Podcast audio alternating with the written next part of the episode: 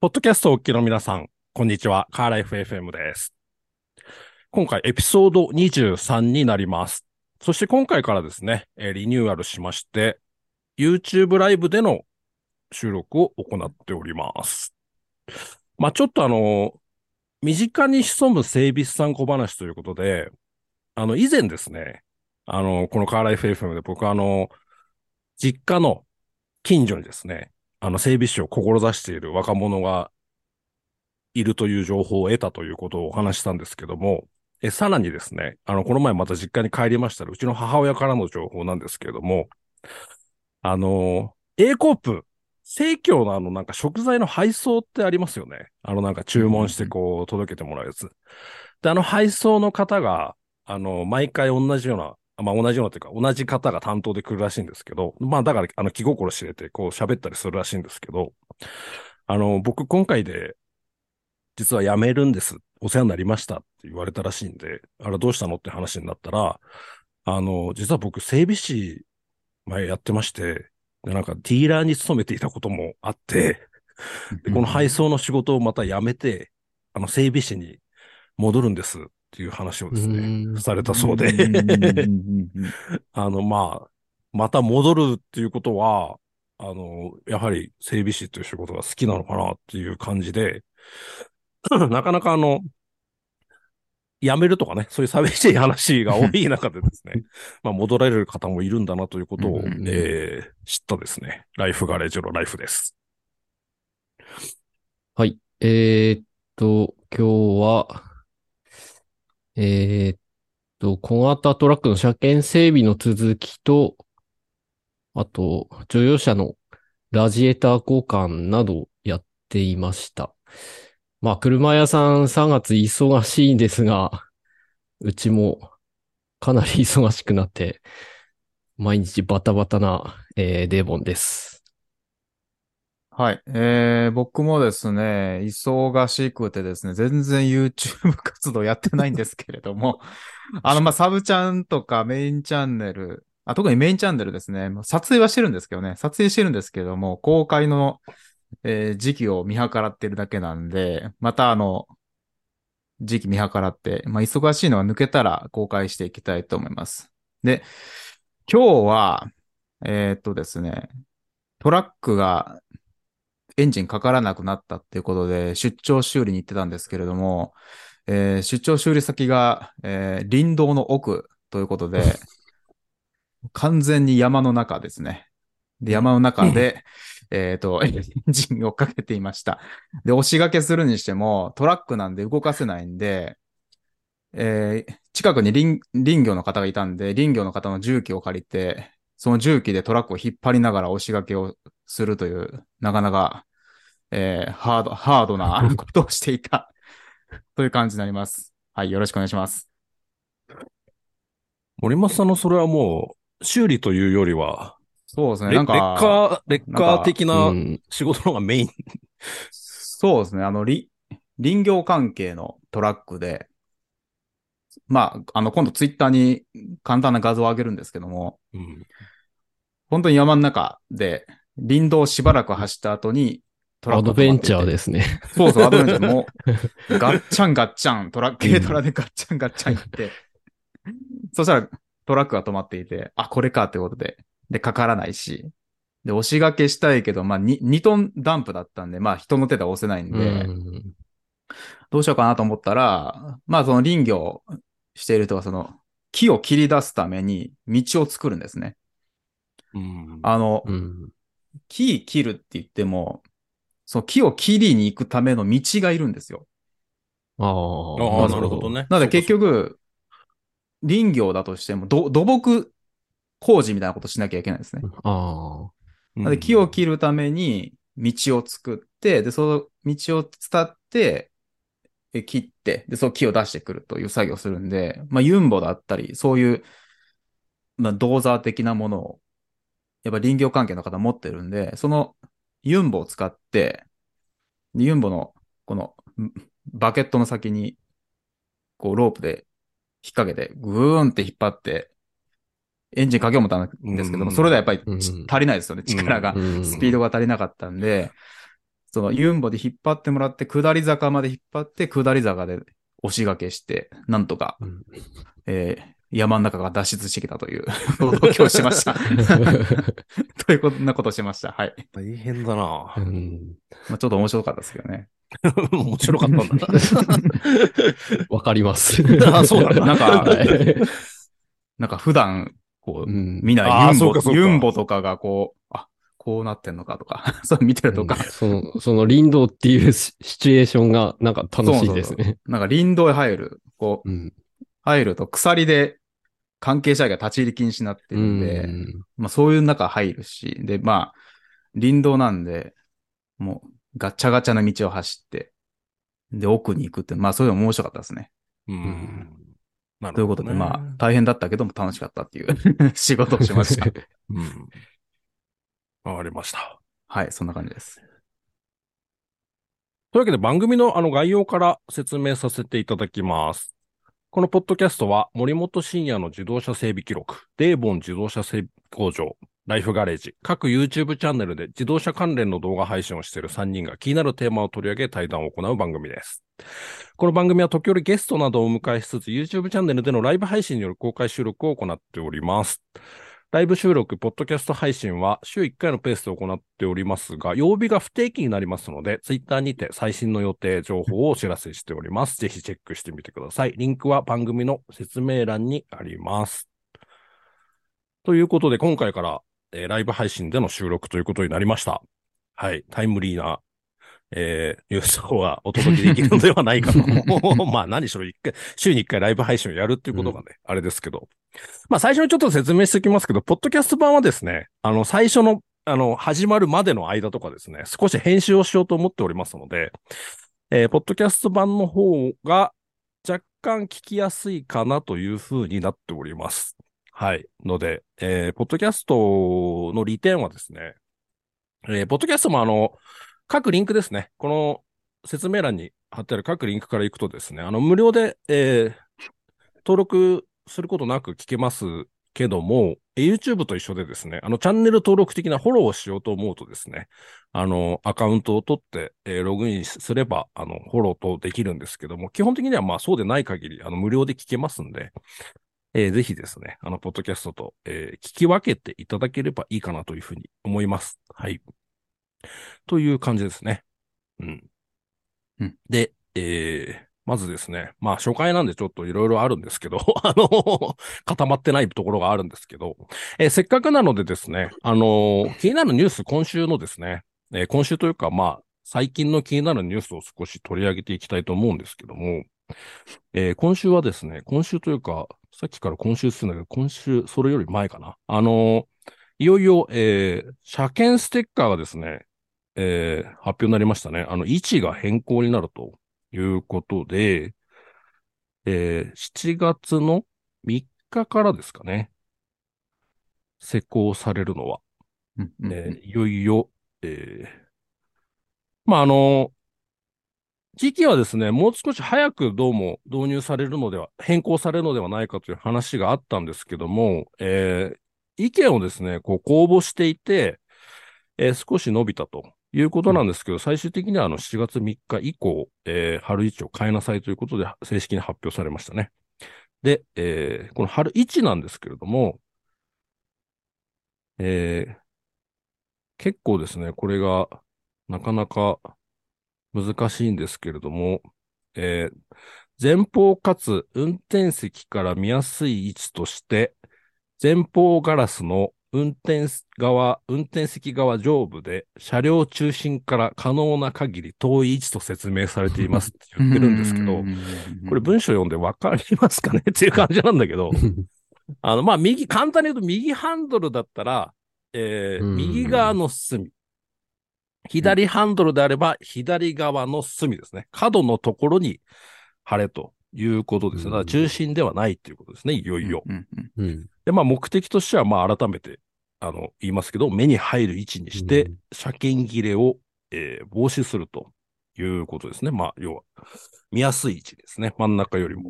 ということになっているそうです。いよいよ7月3日から中途半端に7月3日っていう 感じですけど、施行されますけど。ねなんうでん7月3日なのかよくわかんないですけ ど。うんこれ絶対あの意識してなかったらいつもの癖で真ん中に貼りますよね、多分。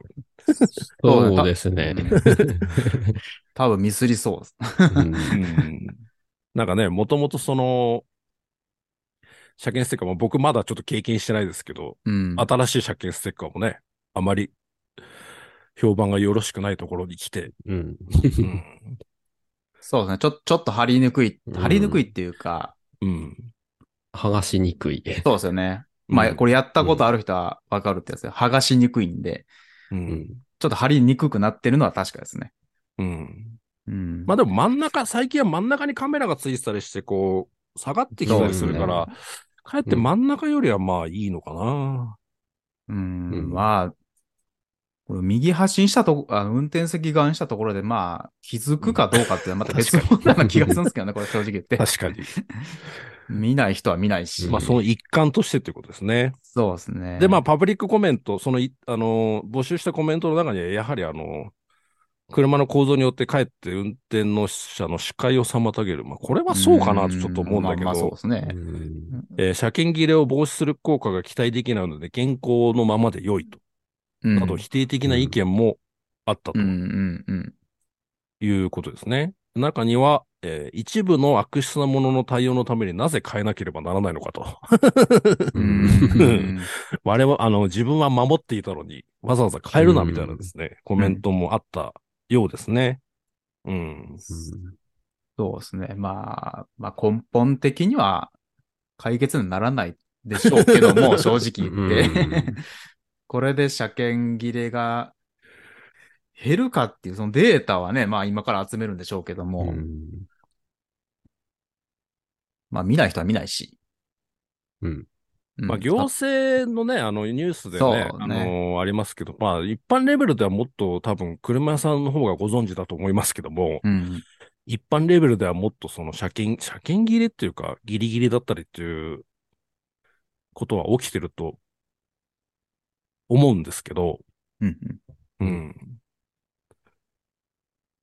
なので、えー、右端ですね。まあ、右ハンドルの場合は右端と。うんなお、車検ステッカーを指定位置に貼り付けしなかった場合は、道路運送車両法第66条に違反し、50万円以下の罰金が課される可能性がありますと。ここでかいな。うん実際50万円取られるとは思えないけど、うん一応、あの、あれですね、他のステッカーと、点検ステッカーとかと違って、これは罰則があるということなので、そうですね。うん、貼らないのはなしですね。う、うんんさすがに、うんということなのだそうです。はい。はい。うんどうですかね、これは。まあ、実際のところ、忘れる人は忘れるし、うん あの、例えばオイル交換のステッカーですらやっぱり、あーああのそうか結構見ない人がいるんで、うんその僕とかも本当に忘れやすい人は、このメーターの、この、なんていうんですあかあ、ね。そうですね。あメーターありますよね。のメーターのここメに。ーターの下というそうそうそうか、そうそうねこどどう、う目考えに、た目につくとこに、そうそうそう。それでも忘れそまれ、すそう、それでも、それでなるほも、ど。こ、来ないです。 そうだね。もはあや、そっか、意識の中にないってことか。そうそうそうだからそういうことですね。。気にする人は別にどこ貼ってても気にするんですよ。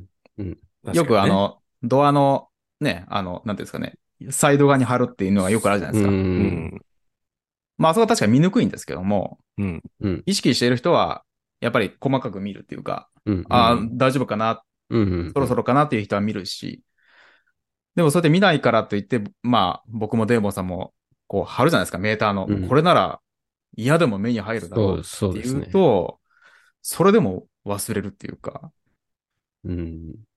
うん。なんか見慣れてるから、なんか、あって当然みたいな なるほどマークになってしまって、 確認を怠るっていうんで、まうあ、んそれと一緒かなっていうイイメージうはんしますね。その車検ステッカーの位置を。見やすい位置って言っても見にく、見にくいですからね。確かにね。上向くわけですから。うんまあままあ、全く効果はゼロではないけど100%そう防だげねるうんうん対策でもないっていうない感じなんですかとは思いね。ますね。うん。ということがありました。まあ、これは結構大きいかなと思ったんですけどね。うん。そうだ、結構、出来事と大きいしては大きいですよね、これは。ニュースとしては大きいニュースですね。で、あの、これ、基本的に、基本的になんですけども、えー、カーライフ FM のツイッターの方で、えーリツイートしたものを取り上げていきますので、えーまあ、ポッドキャストをお聞きの方、まあ YouTube ご覧の方もですね、基本的に音声コンテンツなんで、あの、画面にはあまりニュースと出す、出しませんので、えー詳しく知りたい方はぜひ、あの、カーライフ FM のツイッターのツイートのところを見ていただければ元記事に、あの元の記事にね、えー飛べるようになっております。はい。あとはですね、これ個人的に気になったのは、えー車のですね、キーを顔認証にするというですね、あの話があっうんで、で、なんかですね、あの、ヨーロッパでは、えーいずれですね、あの、運転者の注意力を、要は居眠りとか、こう顔がどっち向いてるかとか、そういうことだと思うんですけど、おそらく。えーを監視するためにですね、メーターにこう、メーターぐらいの、メーター、あ、付近にカメラをつけることが将来的に義務付けされるらしいんですよ。それ自体知らなかったんですけど。で、それを利用して、えー顔認証による、えーキーですね。要するに。うん。スマホと同じよううなん理屈らしいんですけども、うん車のキーを、えー顔認証にするという取り組みが始まっているそうでございます。そして、あの、まあ、顔認証で、えーを認証とするので、要は、このままですね、あの、た多分ガソリンを入れたりとかという料金も支払い通行料とかですね。要するに、えー日本でいうところの ETC カードみたいな、要はうんうん顔認証をすることによって、すべての認証うをん EV の充電決済、えー車載ディスプレイから行うことができるとああ、なるほど。いうようにするはいはい。うんいうニュースがありました。ちょっとまあこれは個人的に気になってますけどね。うん。トラックでなんかそういう居眠り防止とかのをカメラで監視してっていうのは、に日本車のトラックでもあんのかなもうすでに。なんか整備主任者講師のテキストで見たような気がしますが、ちょっ とどこのメーカーのトラックかちょっとわかん、忘れましたけども。いいや、でもありましたしたよね、確かう。ん、うん。うん。それ自体がですね、要はつくので、まあ、それをそのまま利用するとうんうんうん。いう、うん、ことらしいんですけどね。なんか、居眠り監視のやつあ、な、なんか見ましたよね。うんうん。なんか、こう、こう目、目を、こう、閉じる時間が長い と、なんか、警告するとうか、んこう、こう、目を、こうってつぶってしまうと、あ、こいつ寝てんじゃねえのかっていうことで、うんなんか警告を発するってな、なんかありましたよね。 うん。これはできたら、あの、ぜぜひ、デーボンさんに、あの、変顔でどこまでいけるかみたいなね。 検証動画そう、検証動画をね画。あの、していただくとかですね。まあ、ただ、あーあの、ツッコミがすでに入ってますね、コメントで。あの、うん何らかしらの、その、例えば、その、顔認証した方が亡くなったら終わりじゃないですか、車。うん。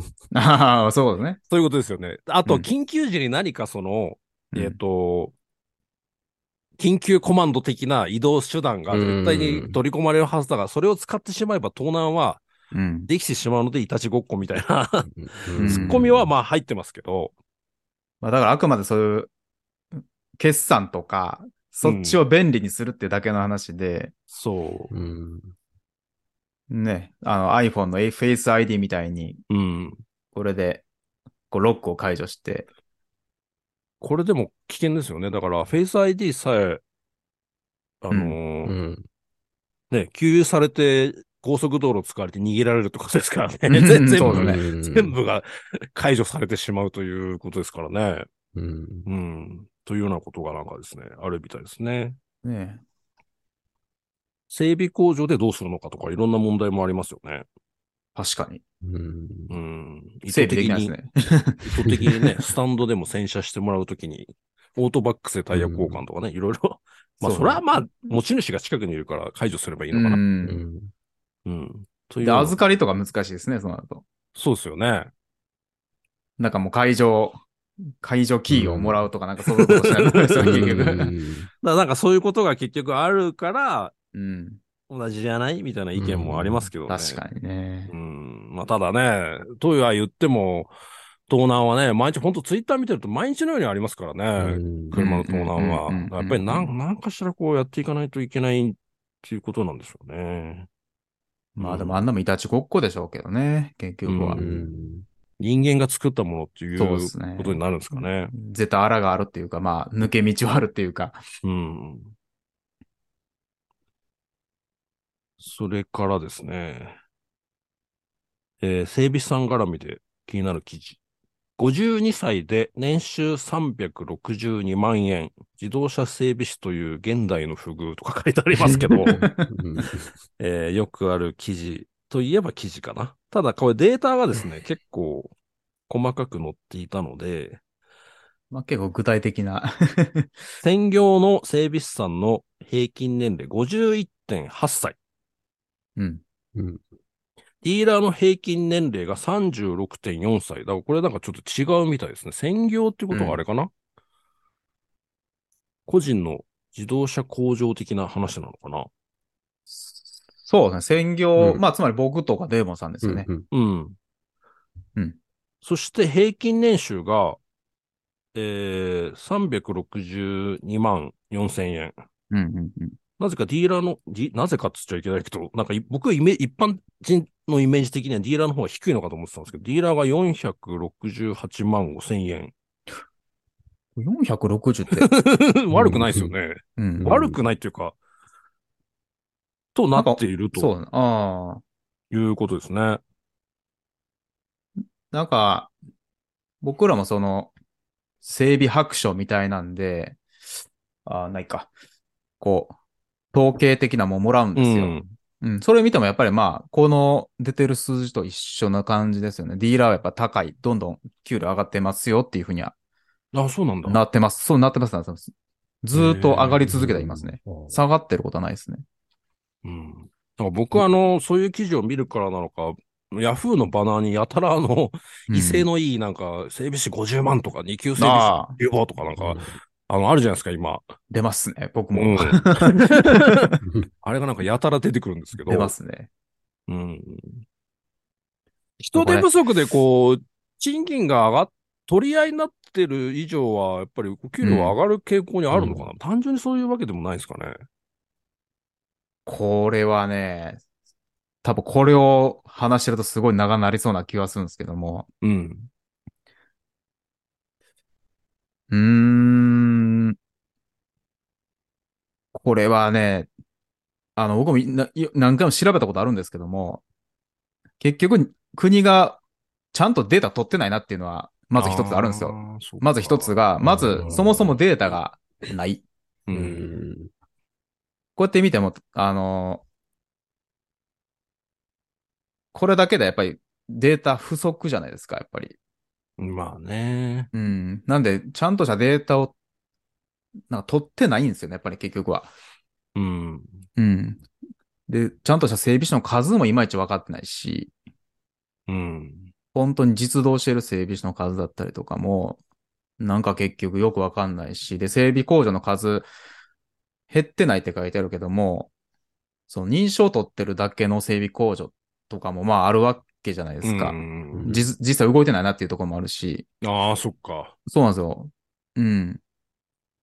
なんで、その実動しているところとか、 そういうのもわかんないんで、なんか全然実態は見えてこないなっていうのはありますね。それで肌感覚で感じるぐらいの話になってくんですけどね。あれ、まあ認証、うん仮に認証一回取っ、まあ、指定も同じか。要,、うん要は、整備士さんの数は決められてるわけだから、うん一回取って、その人たちが、あ、まあでも正式にどこを引退とするかって難しいのか。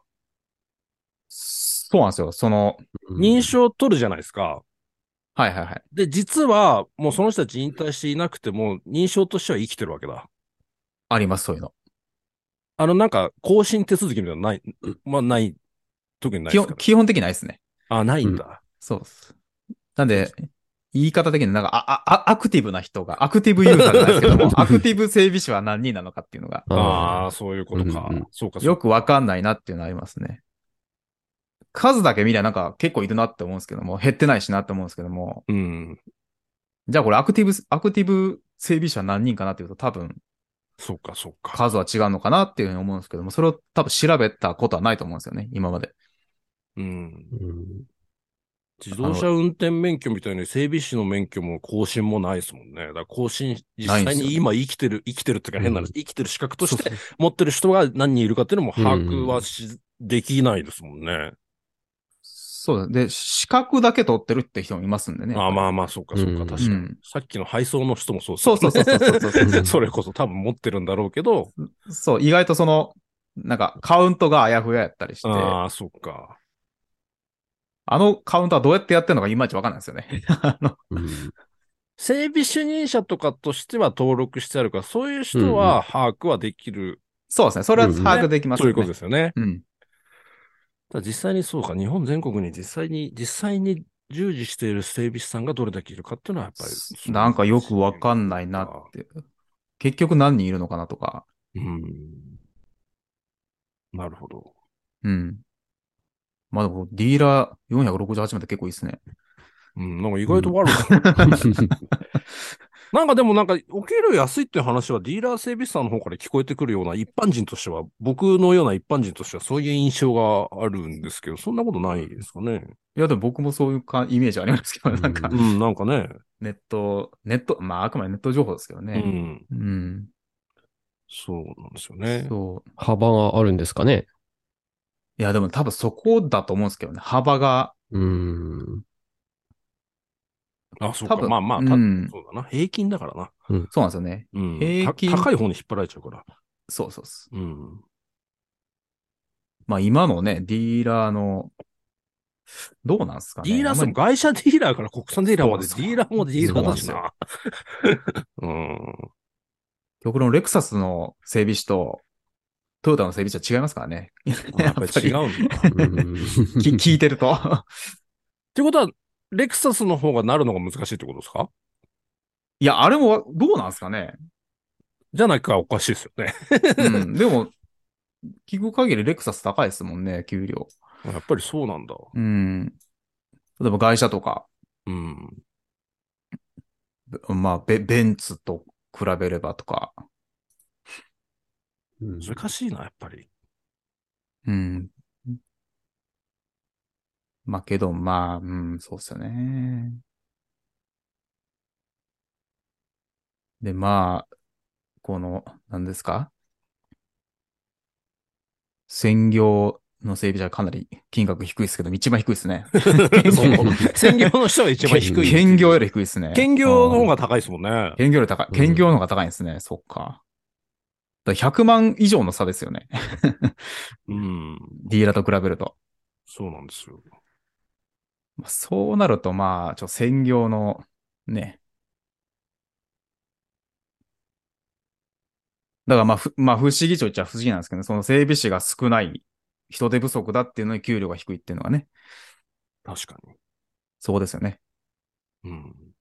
まあ給料が低いから人手不足っていう言い方も、まあ、そう卵が逆を言えば先か鶏が先かの話うんあるんだけど。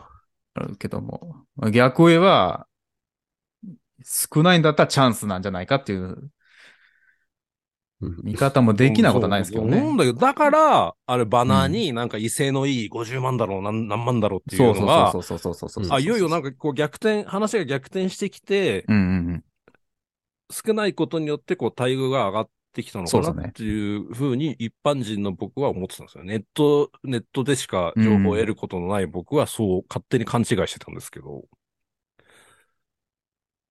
そうですね。その整備士の就職活動してない んで、なんとまあねなんとも言えないんですけども、かに求人情報は見てないんですけども、うんどうなんですかね。うん。でもこう、引く手あま、あまあ、その、求められる職業だとは思うんですけどね。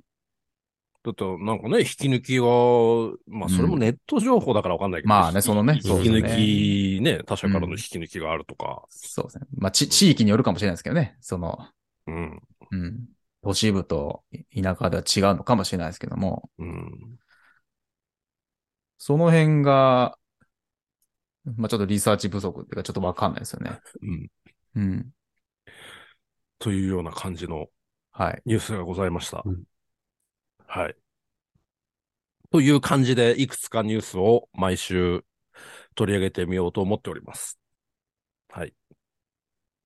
まあ、今週はこんなとこかな。まあ、他にも、うん、細かいのもあるんですけどね。あのー充電スポット、EV あんまり関係ないことなのかなと思って、あんまり EV に注目してないんですけど、なんか EV、あのー充電スポットによって出力が違うので、同じ30分でも、えー料金は同じで、あ、料あ金のは同じなんですね。料金同じなんだけど、出力が違うから、うん。えー充電量が違うみたいな問題とかですね。うんまあ、あーいろいろなんかそういうのが起きてるみたいですね。うんうん。うん、なるほど。ガソリンだったらたまんないですよね。1000円取られて、そうですよね。 5リッターのとこと10リッターのところがあるみたいな話だから、うん。というようないろんななんか問題が起きてるみたいですね。うん。うん。そうですね。電気もどうなんですかね。あれみ三菱でしたえ、どこでしたっけなんか、もう EV、2035年に EV だけ作るとか言ってたの。あ、三菱か。いよいよ EV だけになるのそうですね。三菱が、えー2035年新車すべて電動、電動車か。電動車って EV あっつうのじゃれあ、えーいや、これね、電動車はね、ハイブリッドも。そうですハイよブねリッ。ドも OK あなんーですそうかかそうか。なそうなんですよね。。このね、ややこしい言い方するんですけども、うんこう電動車ってい電気自動車じゃないですよね、これ、確か。うん電気自動車も含むっていうことですよね、これ。電動の車ってことか。そうなんですよやね。やこしいな、また。まあそうあ、かでそういうもことかわ、わかんないですよね。ヨーロッパの動きなんか見ても、手のひら返しとかあるじゃないですか。本当になるのか、なんか、うん。そもそいやもわわかんないっすそうわかんない、わかんないですよ。わかんないです。かんないですよね。うん。うん。 まあ、もうそもそもだっ本当て今までエって感じすよねンジン作ってた部品メーカー、まあ僕部品メーカーにいたんであれですけど、相当なこの業界的にも失業する人とか出てくるからな。そうですね。本当に電気自動車シフトになれば、かなりんそうなりますね。うん。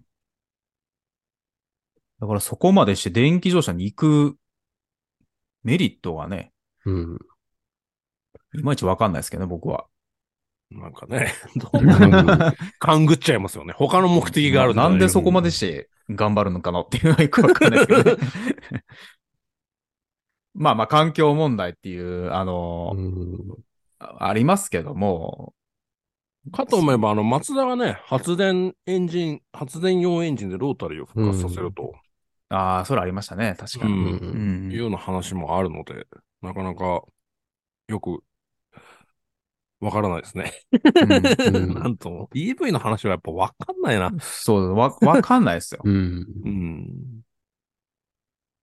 でそのエンジン発電の方がまだ現実的ですけどね、僕は。 思いますけどね、まだ、まだ。まあまあ確かああ、まだそっちの方が、まあうんなんか、あわかるなっていう感じは。エンジンで発電して電気でうん走ってっていう、まあ、それの方がまだわかりますけどね。に。まああとは EV の、えー充電、まあもうこれ僕絶対起きるなと思ってたんですけど、えーうんドライバー同士の小競り合いが起きていると。まあそれはそうですよね。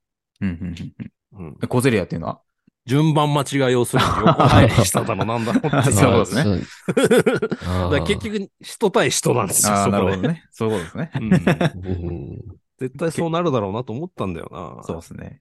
うん。テスラはなんか30分超えると逆に確か聞いた話だけど、えっ、と、戻ってこないと課金されちゃうんですよね。罰金じゃないけど。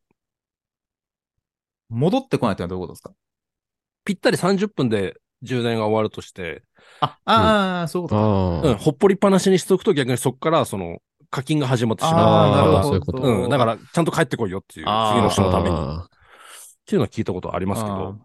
まうあんそういう方法も確かにありですね。うん。だから絶対これ奪い合いになるだろうなと思ってたんですけどね。うん。ーそうですね。給油みたいな感じではいかないですからね。うん。ねえ。待ち30時分ですからね間が、だって一回一台変わったら30分変わるわけでしょそうっすよ。 うん。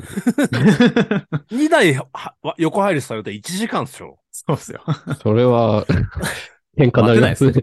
それやっ ぱあの、あの、レジっていうのは、ねえ、レベルの話ではないですからね。うんうん。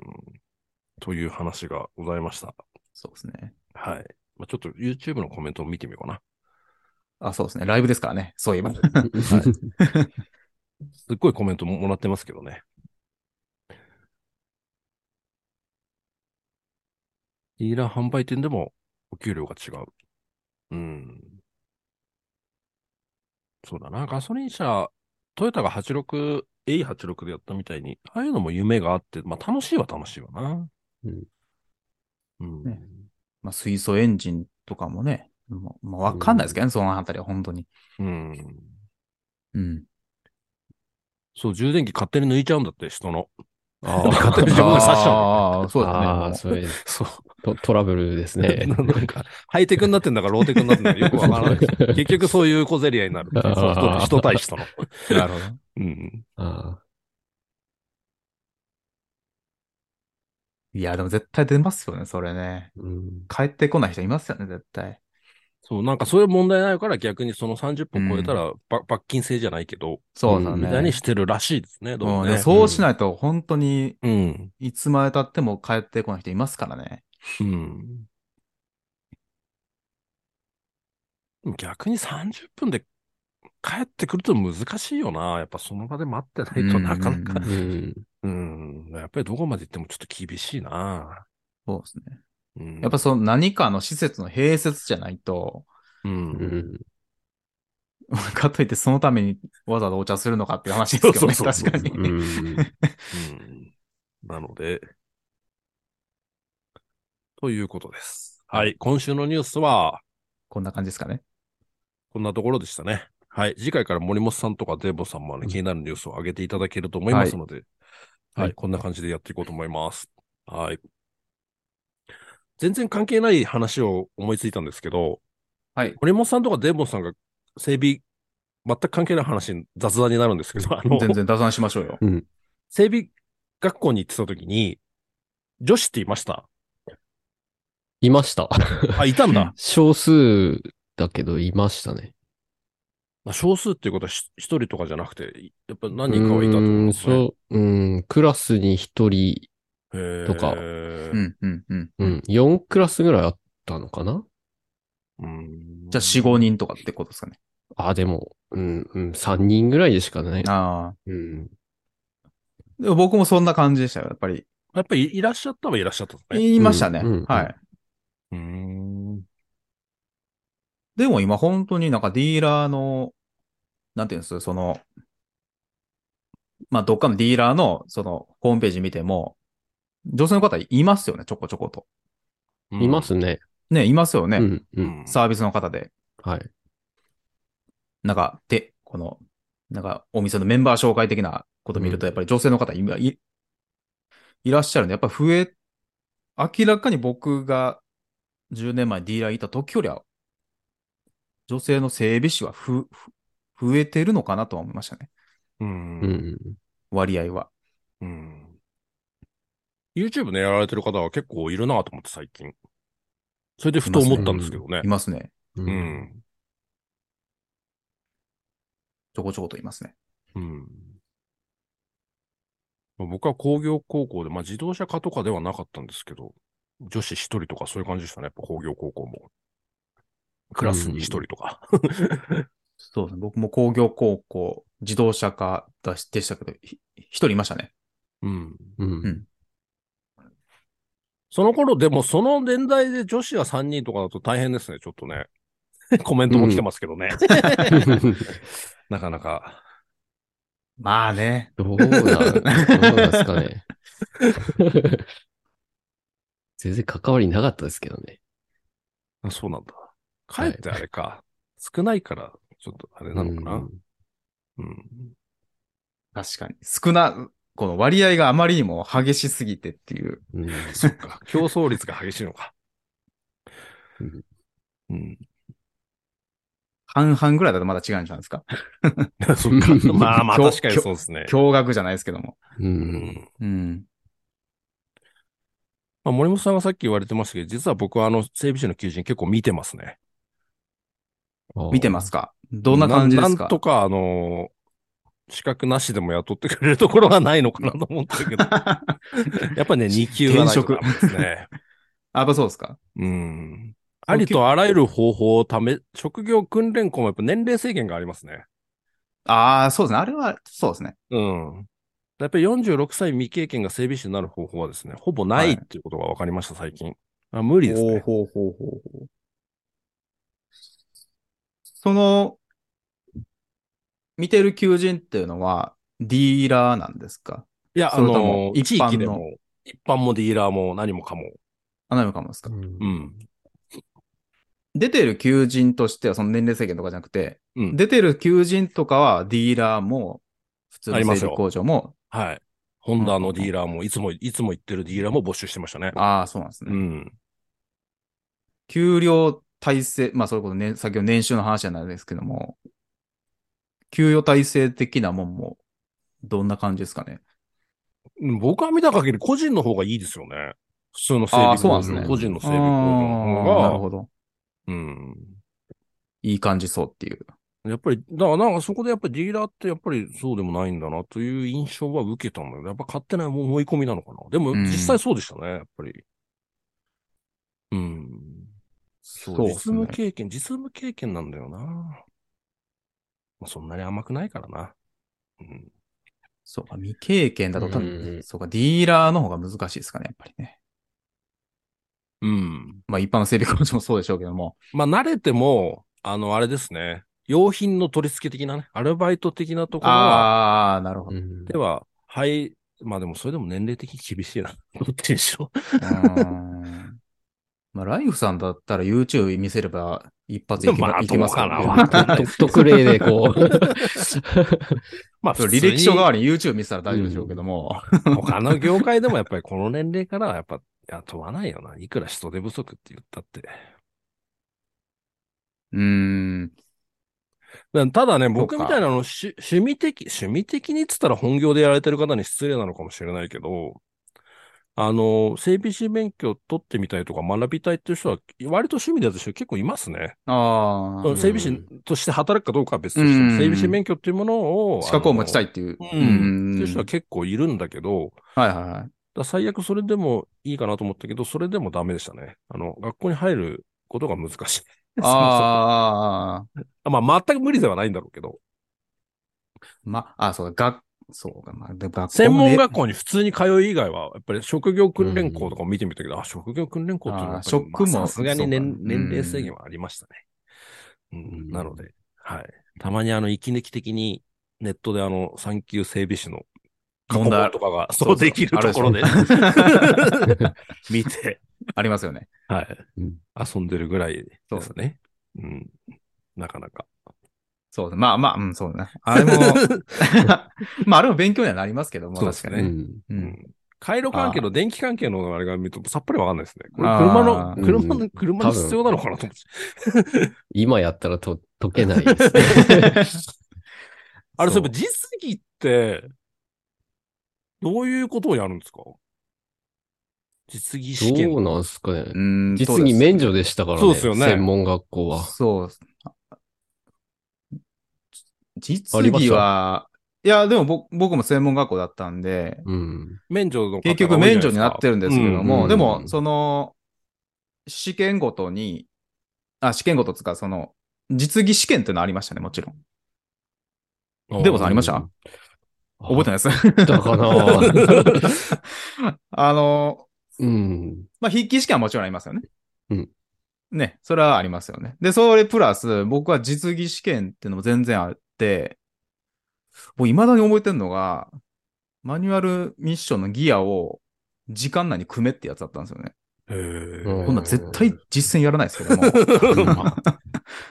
こう、ばらい、ばらしてテーブルの上に置いてあ置いてあるんですよ。うん。うんで、インプットシャフトが何か縦にポンと置いてあって、それを5ギアを順番にこう入れて、あ試験。試験っで、てそれを時間内にして、よしって言って、よしだけど、これ実践使わないなと思ったんですけど ね。あ、あった、あったかもしれないですねで。も専門学校だったら多分あるんじゃないですか。あったような気がします。あのキャリパーオーバーホールっていうか、はいはい。バラバラにしてあんの組むっていうのをなんかああ。やったそう気そういうことですよね気がしますね。で、なんかこ、故障があって電気やったら、うん。テスターを使ってこう、この値をこう書いて、ピッピッピって測って、うんこれが故障ですっていう風なやつとか。 うん。全然デボさんピンと来てない。うん。で多分専門学校は多な分そ何かれしがら、うん、そういう系のは多分 あっったような気がしますね。た。専門学校は多分それがあるから、うん実技免除なんですよ。あー、なるほどね。うん。そういうのを普段そこでこう、やってるから。試験でやってるから、あーまあ実技試そうです験ね免除ですよっていう意味でやってると思うんですよ。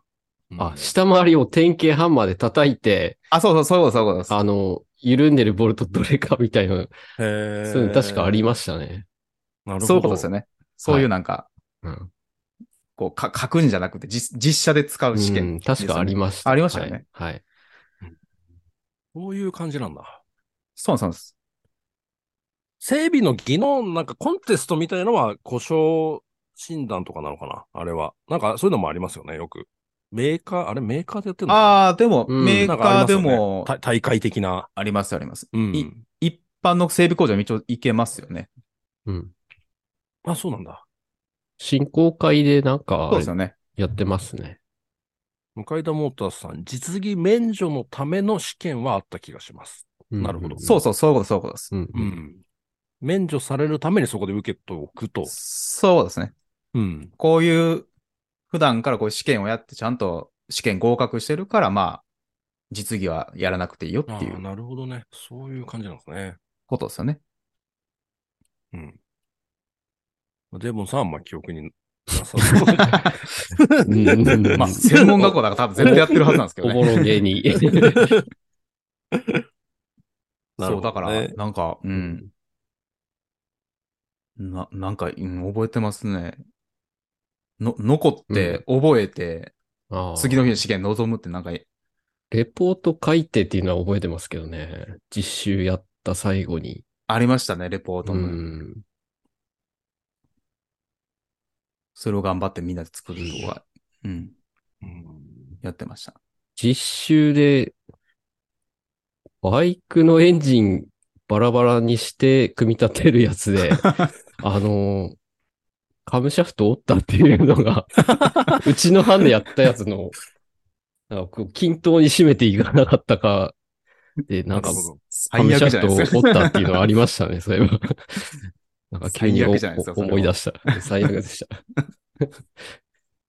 あれ そうにそうそうだから僕が聞いたのは、日産の専門学校は当時180をバラバラにしてたっていうああ。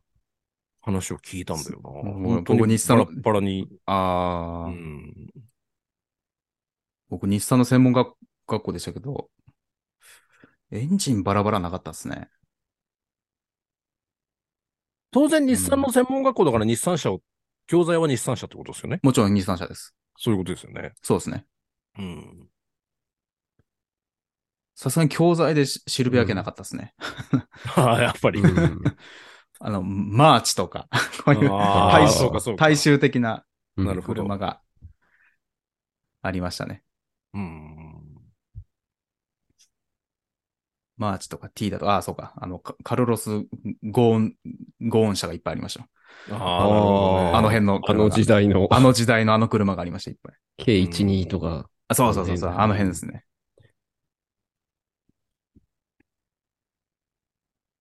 そんな感じでしたね。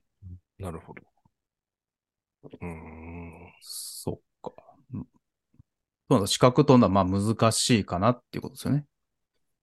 うん、コメントにもうん来られてるけど、そう、コメントにも来てるけど、DIY でやられてる方、うん、だから取りたいと思ってる人はいますようね。ん。うん。ただ、実務経験がやっぱ引っかかりますよね。コメントにもありますけど。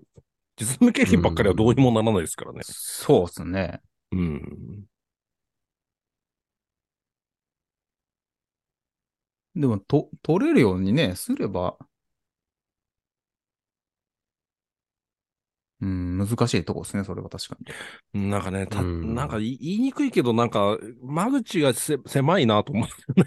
だから、うんうん人手不足って言ってる割に、まあ、広げることもできないんだろうけど、資格だから、簡単にするとかそういうわけにもいかないんだろうけど、うんうんうんちょっとやっぱり、なかなか、うん、まあだ逆に、だからそれ、そういう資格であるならば、それなりの、うんあれだよな、やっぱり、待遇で働けないとおかしいよなと思う、うん他のね、介護士さんとかそういうのもそうですけどね、うん。うん。日本は、日本はというか。うん。そうですね。まあ、年齢じゃないと思うんですけどね、正直言って。うん。まあでも、企業的には、まあ、あれだろうな、会社的にはさすがに、うん。まあ、で生もまれ変わったら、生まれ変わった ら、学校行きます。でもライフさんだったらもう完全に実務経験というかもうその、実技見見れますんでね。まあでもな、実際やったらやっぱ違うだろうな。いや、でもね、ライフさんやってるのは実実践寄りですよ、かなり。かな。かなり実践寄りですよ。うん。多分その実務経験でその道具の使い方とかそういう、なんていうんですかね。んなんかそういうところだと思うんで。うん。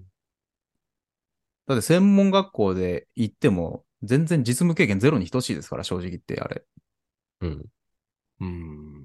専門学校でテストを良くても、本物をね、さ、やっぱ触らないと、本物触る方が絶対実務経験値的には高いんまあまあで、。そううかんうん。なんで専門学校でこう、う卒業したての子より、正直ライフさんの方が多分できますよ。そうなのかな全然。。そう、そういうことです。そう本当ですよ。本当そうですよね。そうですね。うん。専門学校出たってでも、うんまあ知識はあるでしょうけども、そういう。もうあれなんですよ。自分なんか、あの、やりたい、その、なんていうの、うんやらせてもらえるんだったら別にもう人生一回転してるんで、年齢的に。よ安くてもいいんですよ、 別に。もうなんかそういう夢はないんで。うんあ、の、変な話、どうせお給料安いんだったらや、や、やりたいことっていうかやってみたいなとは思いますあーね。まあ、確かにそうですね。さすがにね、そんな虫のいい話はないから、あうのん、さすがにまあ入ったばっかりお給料安い。うんその辺をもね、あの、全然重々、承知の上なんですけどね。ねうん。まあ、だからそういう意味では間口狭いですね。確かに。うん。人手不足言う割には。うん。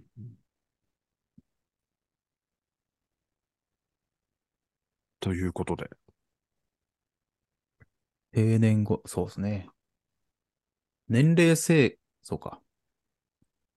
平均的にあれですかな、な、何歳ぐらいでっつったらあれだけど、まあ体力的に厳しくなってくるから引退していくような感じなのかいや、体力、うん。でも、や、整備士のやってる人って結構、上の人は全然上までやってますし、うん。僕の、あ、でも、デーボさんとかのね、まあ僕もおじいちゃんとか、全然70代までバリバリや,、やってましたけどね。うん。うん。普通に、 普通に整備をやってたんで、体力的にはそんなになでもないですかでもない、うんうん。そうですそんね。な車検場でも結構高齢な整備士さんあまあ確かはに。確かにです多よい,、ね多いですよ。うん。ああ、そうかもしんない。そうそうそう。見るわ。まあ僕の近所も田舎なんであれですけどね。個人のうん。ところは結構、な、高齢の方がやられてますね、やっぱりね。そうですね。うんで、まあ、やう、んそれでやれてるっていうか、まあ、できてるんで、むちゃくちゃ、まあ、力し、そうですね、体力勝負、むちゃくちゃ体力勝負でもないかなと思いますけどね。うん。うん、整備士は。トラックは結構体力勝う負ん、そうなそう、トトラック。とこありますすけどね。うわね。うんそうそうそう。10トンじゃタイヤ交換とかすると、それはちょっとね、うん あの、違いますけども、うん。なるほど。乗用車とか、やっぱ軽とかだったら、まあ別にそんなに、うん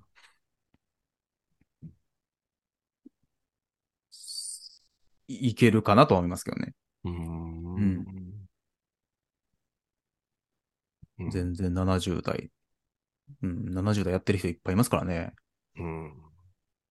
現場で。うん。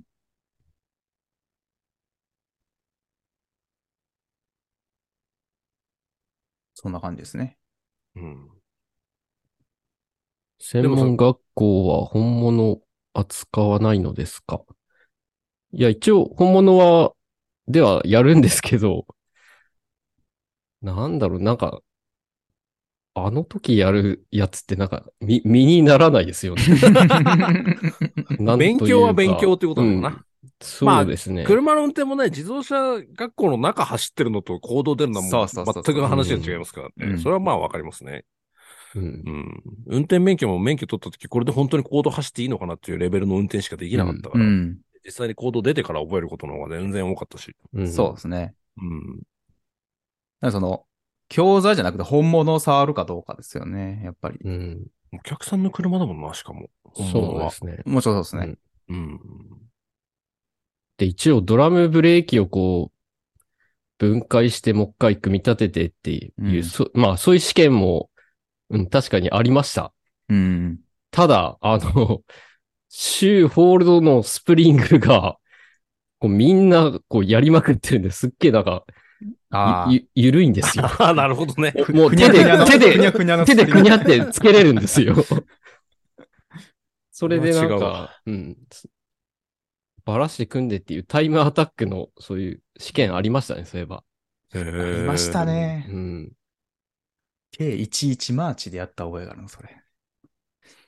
ありましたね。手、手でいけるん ですよ。なりますね。ププライヤーとか使わないで手でキュッて。いけるんです実写では絶対ありえないことで。うん そう。で、まあ、その時しか覚えないですよね。で、そうなんですよね。その試験終わったらまた次はもう全然違うああ、そっか。わ課題に移るんで、うん。じゃあ卒業した頃にはもうドラムブレーキなんかも1年以上前にやったなっていううんレベルの話になってきて、あまり身になってないっていう感じですよね。うん。やったけどもう忘れちゃってるっていうか、うん。うん。その課題超えたら終わり。じゃあ次の課題ってなってくると、うん。多分忘れますよね。うん。それだったら、まあ、い毎日、毎日いじいじるとかしてる方が全然うん、そうです ね。勉強になるというか、まあ覚えますよね。数もこなすし。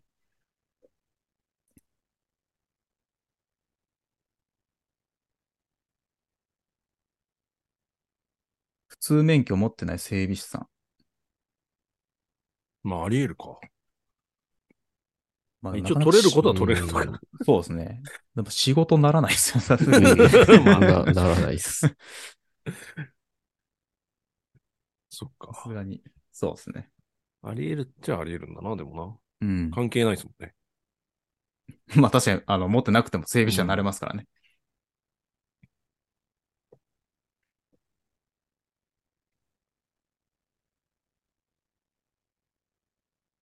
そう、そんな感じですね。でもさん、今日カタログネタは用意してないですかあ、カトログですか あ前回出そうとして、そのまま置いてありましたね。 センティア。それは何ですかじ自分で、あの、初めて買った車なんですけど。ど、まあ中古なんですけどね。それカタログはうん本物、あ、本物や。本物は破れた。やっぱり、あ かん。見せるために壊さかなないりとふ古いもんなんで。え、でも高級車じゃないですか。まあ一応、当時のマツダのフラグシップだったんですけど、そうっすよね。うん。確かこう、そのカタログはどうしたんですかそれは。中これはヤフオクで買ったやつです、ね。ああ、なるほど。車、か、買う前だっ元ルーチたェかがなそうですね。多分、ルーチェの後継的な感じです よね。あ教あ、教習者僕ルーチェでしたね。自動車免許。あ、そうなんですかう。。うんん。81マーク2かなんかとルーチェがあったあのーの世代だな。これがね、この、マツダの流線形のデザインが良くて、ま、マツダのこう、FD とかもうん、確かにう。ん。流線形じゃないですうか。うんん。デザインのマツダという。か初めて、でも初めて買ったにしては高級車っすね。いやー、でも、いくと、値段的にはどうだったんですかやったかな。込み込み、100万いかないぐらいだったかな。うんまあ、それぐらいだったら、あうれんです確よかうね。ん。あの、買えないわけじゃないですようそね。んなもんなんだ。そんなもんなんだそっうていでうすかね。。まあ、そ中、んな中古なんで言っても。ああ、まあでも、うう。んん。うん。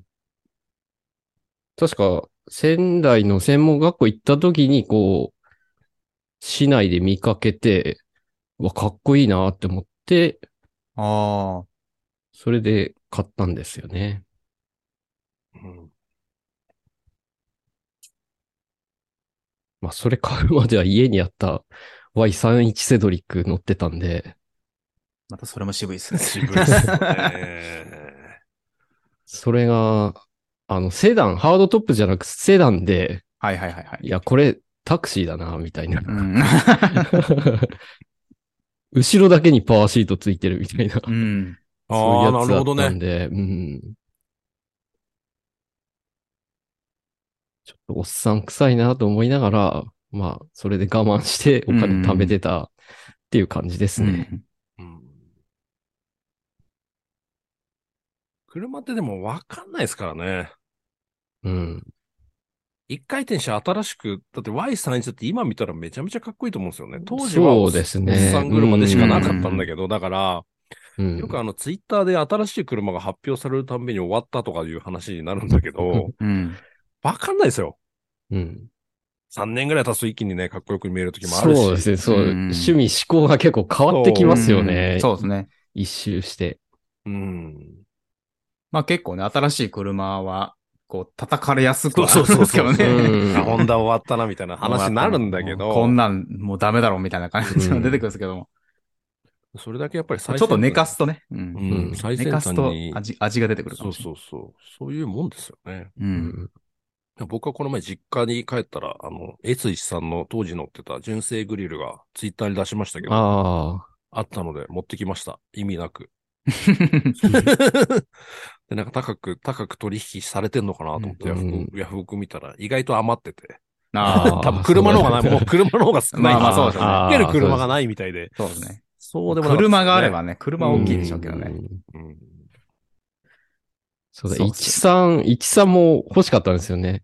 うん専門。学校時代に、最初、13買おうかなと思ってたんですけど、うんなんかセンティアかっこいいなってなっちゃって、うん。ですね。そうですね。その辺ですね。うんその次はな、何だったんですかその次は何だったかなセンティア廃車した後に、なんだと、しばらくなんかお金なくて、 うん。自分の車持ってなかったですあーそね。うんずっとあ空いてる台車乗ってたっていう時代やっあ てーなるほど、なるほど。 うん。それから妻のお下がりの 1R だったかなはいはいはい。初代 1R。はいはい。うん。あ、もう、じゃあもう完全にじ、毎回自分の車があんまないなかったんですね、そこからそう、そうですね。しばらくなかったですね。ああの初代 1R もなかなか結構思い出があって、うん。運転席のドアが落ちたり、 ひえヒンジのなんか、とこが腐って、 まあ、ドアが脱落です から。もう完全にそうです、そうです。めちゃめちゃ腐りやすい車でしたね。。うんー、うー。んエンジンも乗せ替えたし、あーうん。その妻が乗ってた時、オイル管理が悪かったんか、はいはいはい。まあ買った時から悪かったんかちょっとわかんないですけど、めちゃめちゃオイル消費して、う。うんん。エンジン乗せ替えましたね。そうですよね。ってことはあんまりそんなにあれですよね、車をなんか何台も買っうんこう乗ってきたっていうわけじゃあなーい。いう感じでじゃもなないいですね。ですよね。うん。結構、うん、長く乗るかな。ああ、まあそうですよね。うん。ちなみに今欲しい車とかあります欲しい車ですか。ももしおお金があったならみたいな。 そうっすいこのなんだろお金気にせず買う なら。う。 なんだろうな。セダン欲しいですね。ああ、やっぱセダンなんですうね。ん。セダンがいいですね。うん。うん、今の車じゃなくてってことですかね、やっぱり。そうですね。うん。新車買っても、動画にならないみたいな。あああ、 そうか、動画。そっち動画えそう、そっちかやっぱそれ考えちゃいますね、やっぱ。車買いました。 うんうんネタにならないみたいな。まあそうねまあセセダンっていうセダンもないですからね、今ね。うんないっすね。ねザ・セダンはないですからうね。ん。うん。森本さんなんかあります前ほら、あのーはいはい。ちっちゃくて速い車って言ってたじゃないですか。うんいや、でも僕はそうですよ。 ずっああ。。と。うん、だから、あのー現行のアルトワークスみたいなんでもいいですし、まあ言ったらスイフトみたいなやつでもいいですし、う。うんん。あのーなんだっけ、ヤリス、ヤリスの GR みたいなやつもあるじゃないですかう。ん。うん。うん。わえなと思ったけど、高っと思ってやめたんですけども。 うんそうですね。まあ、ああいう系ですね。こう、ハハッチバックのなるほどん。ていうんですかね。スポーツタイプとか、なんかいいのあったらいいなって。昔はな、スターレットとかいっぱいあったんだけどな。そうですね。サルトとかいいっすようね。んああいうのねう。んそうそうそうそうそうそうそううんあったのにな。まあ、ああいう系がいいかな。ないわけじゃないんだよな、だから。ないわけじゃないですもちろん GR ヤリスとかはあるんだけど、値段がな。そうです。あ るう、んああいいなって思うんですけども、高ーっていうのがそっちに出てきてしまうんで。まあ、そうなると昔の車の方が良かったんかなとは思うんですけどね。最近、だからニュース記事をこう見てる関係で、キントの、あの、トヨタのね、ああ、はいはい、金と。で、あの、FT86 を買うなんていうのもあったけど、あれ、 5 5万ぐらい、うん。月々5万ぐらいサブスクかかるんですいね。やーうんそれいくらメンテナンス保険込みっつってもち ょっと高い5万かよと思って。 家賃じゃんと。家賃や。うんここの家賃より高いですから、あーこれは無理だと思う。うん。つくづくもう年齢的に自分は新車を買う機会はないのではないかというう。ん。うんまあ、もうライフさんもう買いまくってますからね。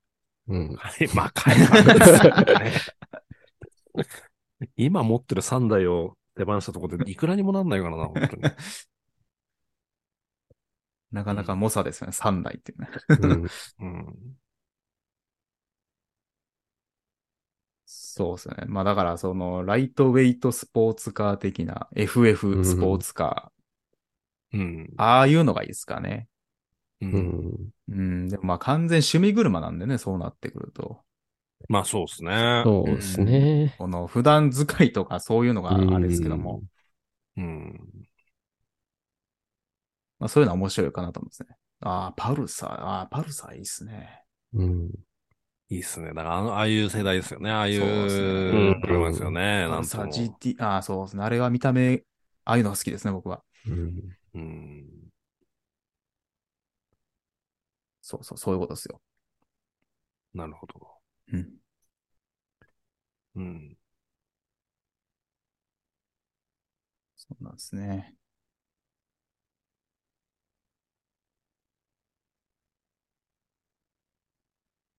まあ中古車はロマンがありますよね。そうですね。まあ、ロマンも、リスクも ね。そありますう、ねリスクも含め て。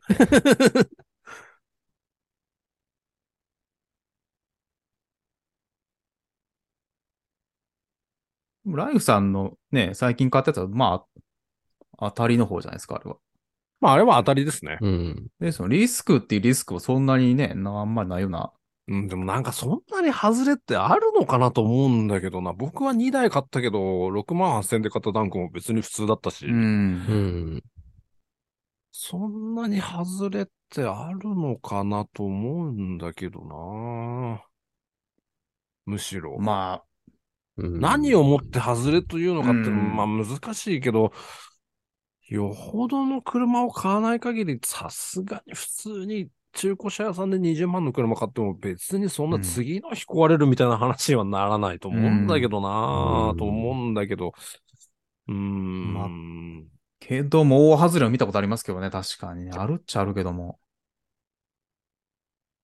どうなのかなと思うんですよね。うん。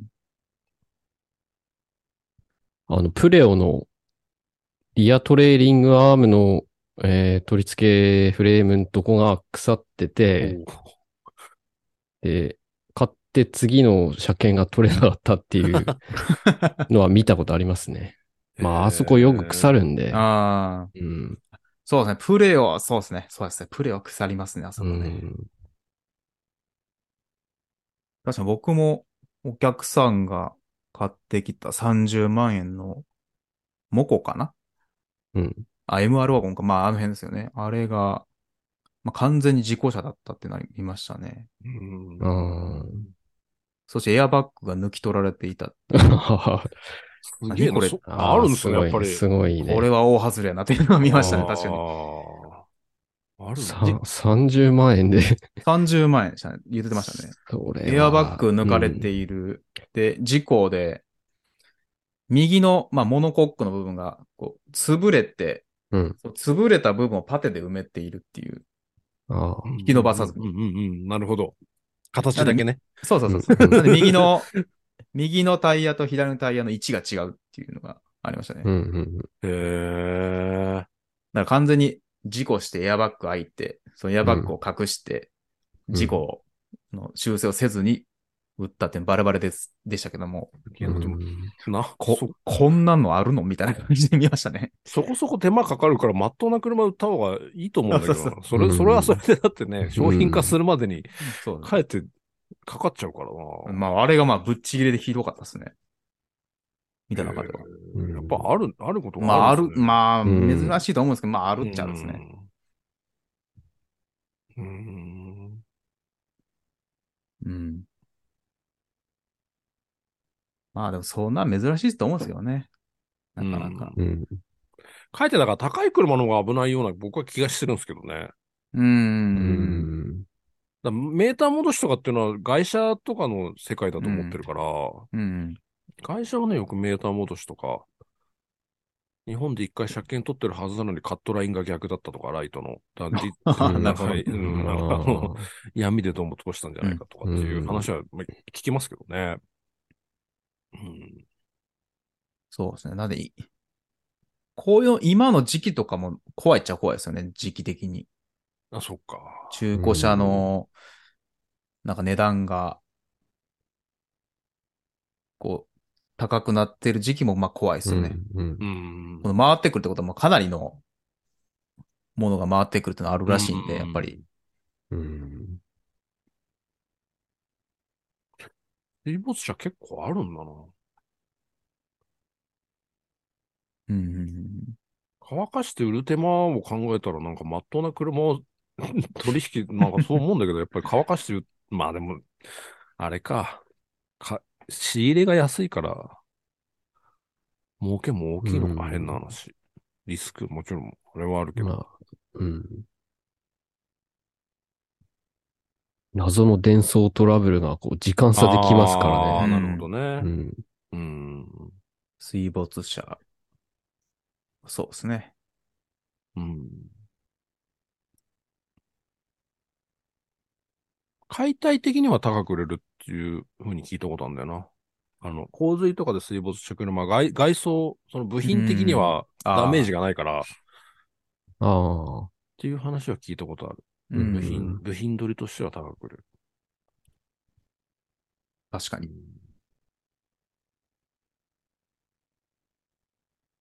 まあ、その辺はそうですね。難しい。うん。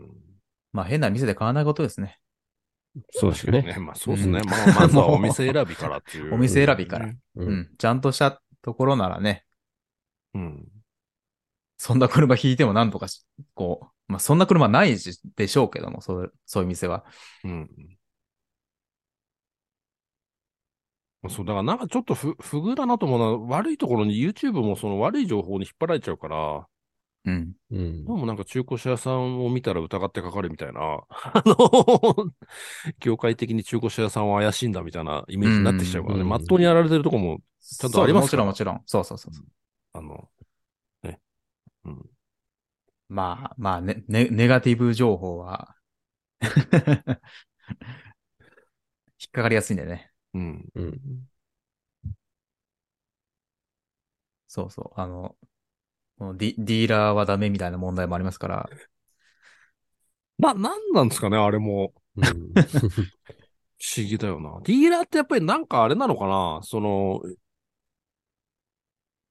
ひ、ひ、ひがみじゃない、なんかそういう扱いをされちゃうのかなやっぱり。うーん。そもそも、な、な、ディーラーっていう時点でバイアスがかかってるのかなみんなの中に。なんか、融通が効かないとかいろんな問う題で。ーん。うん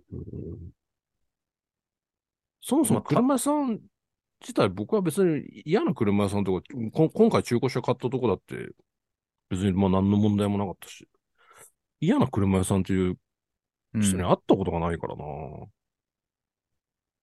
そうですよね。うんうーん。だから別にディーラーってくくりはないっすけどね。うん。うん。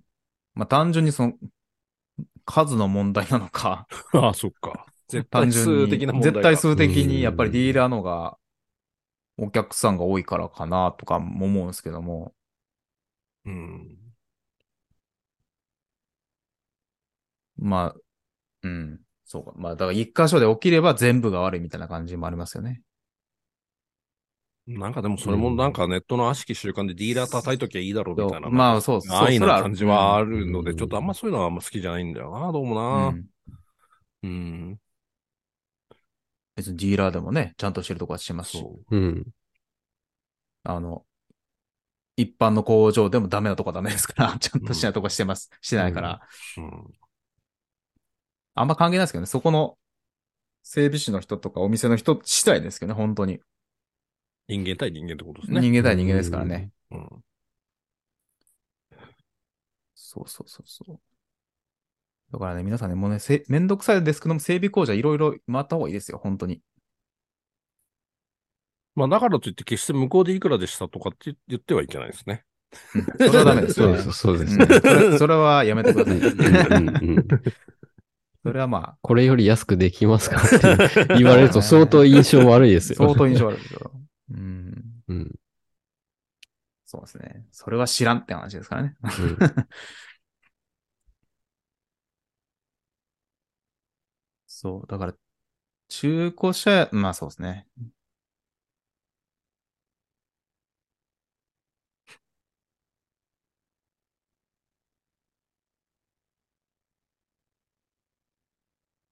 3月7日でモンさんは動画頑張ってますよね。そこれはやっうぱりですね。 3月を意識されてのことなんですかああ、まあ、出せる時出しとこうみたいな感じですね。ああ、まあまあ、そうですね。いやーなんか来週あたりはちょっと忙しそうなんで、うん。うん。厳しいような感じですが。デーモンさんって動画一本作るのに、はい。編集はどれぐらいですかね、時間的に。あーえっとですね。3時間、20分ぐらいのやつで3時間、ぐらい。まあ一律じゃないですけど、まあ、動画をね、ですそかねの種類によると思いますけども。 3時間ぐらい。うんうんですかね。ままあ大体そうですよね。まあ撮影の時間もね、ありますけ、ある、あるとあ、思そうんですけどう、ね。そうですね。そうですね。撮影が意外と時間食ったりとかね、しますけうど。ん。まあ、サブチャンネルは簡単ですけどね。まああれはね、時う間、んあの、あれ手間かけると、そうですね。確かに。そうですね。その日撮ったのをその日で10分ぐらいでやって、ああ、それが一番いいですよ。パッと出して、みたいな。うんうん。うん。そうっすよね。僕も作らないかんす。撮ってはあるんですけどね。ちゃんと編集しないと。寝かすと結構大変なんでね、編集が。そうだね。寝かすとね、今日取ってきたやつさっきちやっょっちゃといました。忘れちゃってるとかね。そう、そうなんです。その日にやった方が。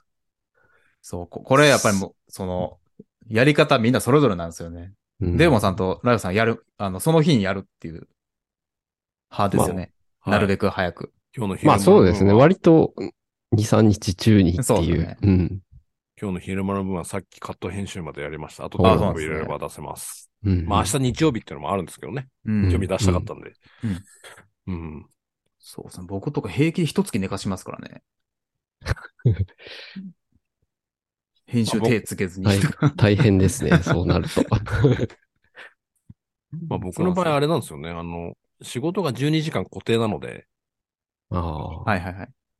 帰ってくるのも遅いんで、なかなか日々コツコツができないのうんうで、ん休み中に済ませたいですね。ああ、そうですよね。うんうん。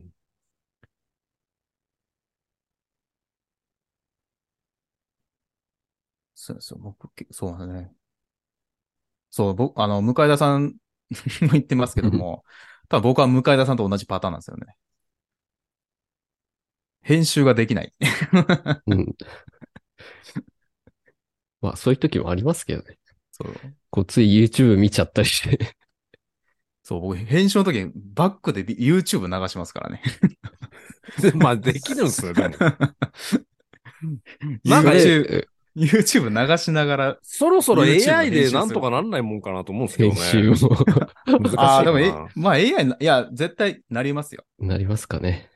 なんかなりね、ますスポーツ中継のテレビ局とかスポーツ中継はなんか完成のタイミングで、うん。うん。 AI でも切ったやつをさらに編集。だから、あら編集ああ、なんかは AI いがはいはい。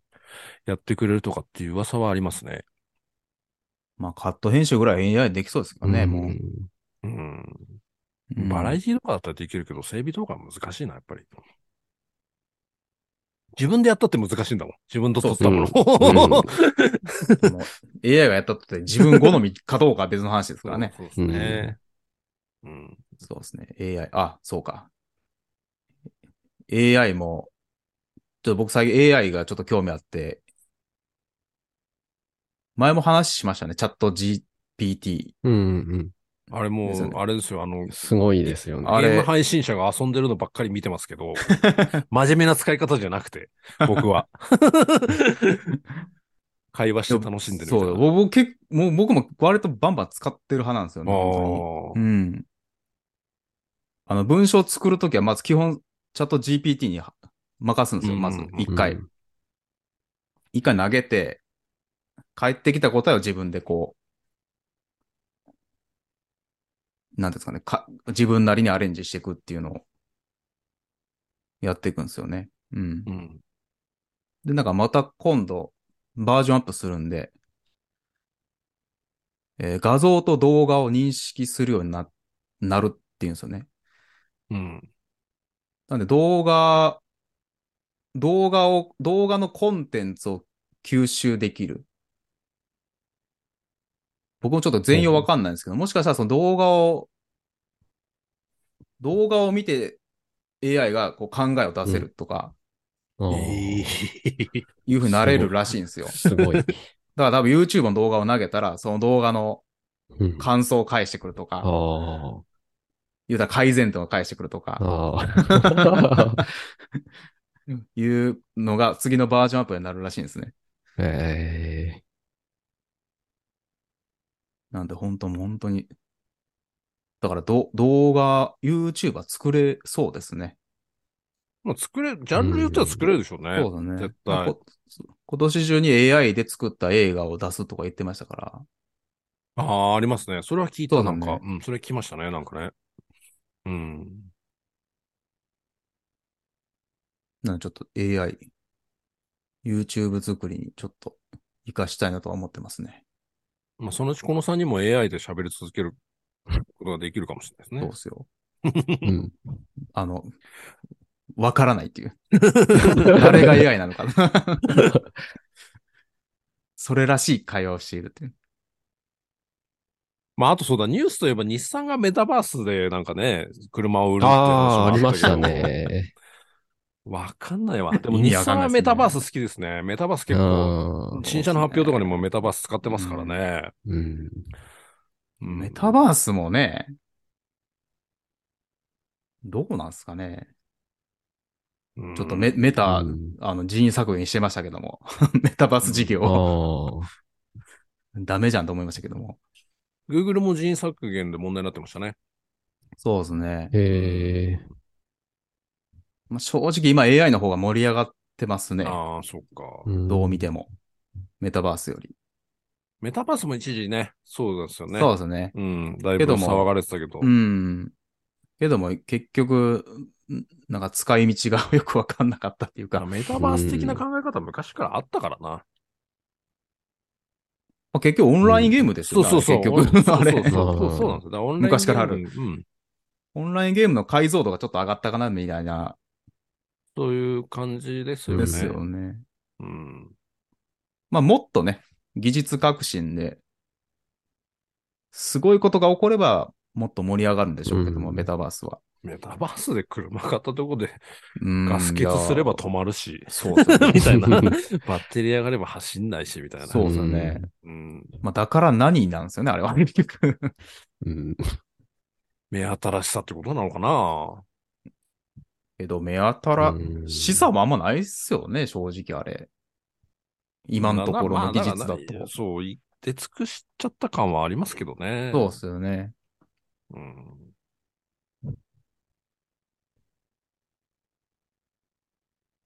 わかんないですよ。だって CD が廃れてレコードが、レコード店の方が増えてんだから今。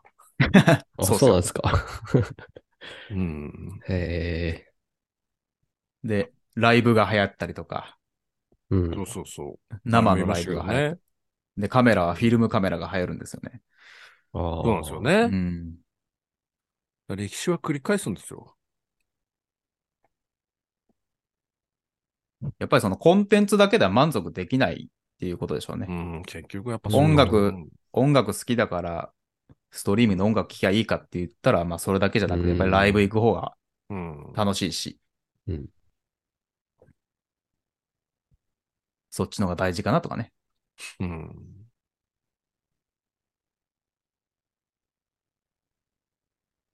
いうことらしいですね、やっぱり今は。フィジカル的なね、体験が。そううんね。という話ですしよね身体、身体的うなん身体体的な験うがん重要なんじゃないかっていうのがすごく言ってますね。いろんな人が、うんいろんな人が言ってますね。うん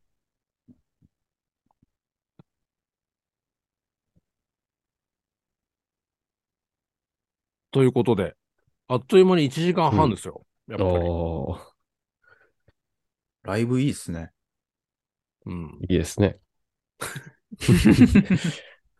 やりやすいですさね。いこの最初はやっぱこういう緊張しましたね。いや、でも今日はあの、うんちゃんとデーボンさんのあの、そのカタログネタあがちゃんとあ消費できたんで。ー、はい。のまあ次回からも、そうですね。こんな感じで、あの、ニュースをそうですね、ニュース。うん。時事的なニュースを取り入れつつ、今回ちょっと用意できなかったんですけど、あの、コメントの方も紹介して、最後に紹介していこうと思います、いよいよ。タイムリーにできるので。そうですね。はい。あの、YouTube、まあ、Twitter の方でも構いません。ポッドキャストをお聞きの方は Twitter の方に、あの、コメントいただいても構わないんですけども、えっと、せっかくなので、あの、また来週ね、一週間後にこれライブやりますんで、これからは。うんあの、そういった反応もですね、今までちょっとできなかったんで、申し訳なかったんですが、えー、取り上げていきたいと思います。 MC チェンジ、そうっ すね。ありましたね、そういえば。コメントで、そうなんですよライスさんがいいんじゃないですかっていうのが一票来てましたけど、それはね、今やってるからだと思うんですよいやあ、の安定してますからね。ねそ。ろそろ、そうそう。でも、まあ、まあ何事もチャレンジということで、やってみて不評だったらやめたらいいんです けど。やってみて、まあやってみてですね、まずね。やってみて、大読みですよ。あ、意外といいんじゃないっていう。いや、棒読みでもいいじゃないですか。も全然いいと思いますね。うもううん。そう、そういうのもやってみるとか。はい。うん。いいんじゃないですか。まあ、ということで、あの、今後はこのようなスタイルで、えーやっていきたいと思いますので、まあ、ライブ乗り遅れた方はですね、別にあの、乗り遅れたと思わずに、えー前も言いましたけど、ポッドキャストの方でね、ぜひ聞いていただければと思います。コメントの方にもですね、YouTube のコメントの方にも、やっぱり、ながら聞きしてるんで、っていううん長尺が助かりますみうたいな、ん。あの、コメント結構いただいてですね。あの、まあ、趣旨としてはそういう感じなので、えっ、とそうですうん。あの、まあ、1時間半ははいいい感じですか ね。そうですね。うんうん。こんな感じで、あの、車の運転とかね、ぜひ、お供にしていただければと。はい。いうふうに思います。まあ、今後またちょっと、もうちょっと固まってくると思うんで、まあ、初回はこんな感じでしたけど、はいそんな感じです。はい。それでは、えー今回もカーライフ FM、最後までお付き合いいただき、ありがとうございました。 ありがとうございました。ありがとうございました。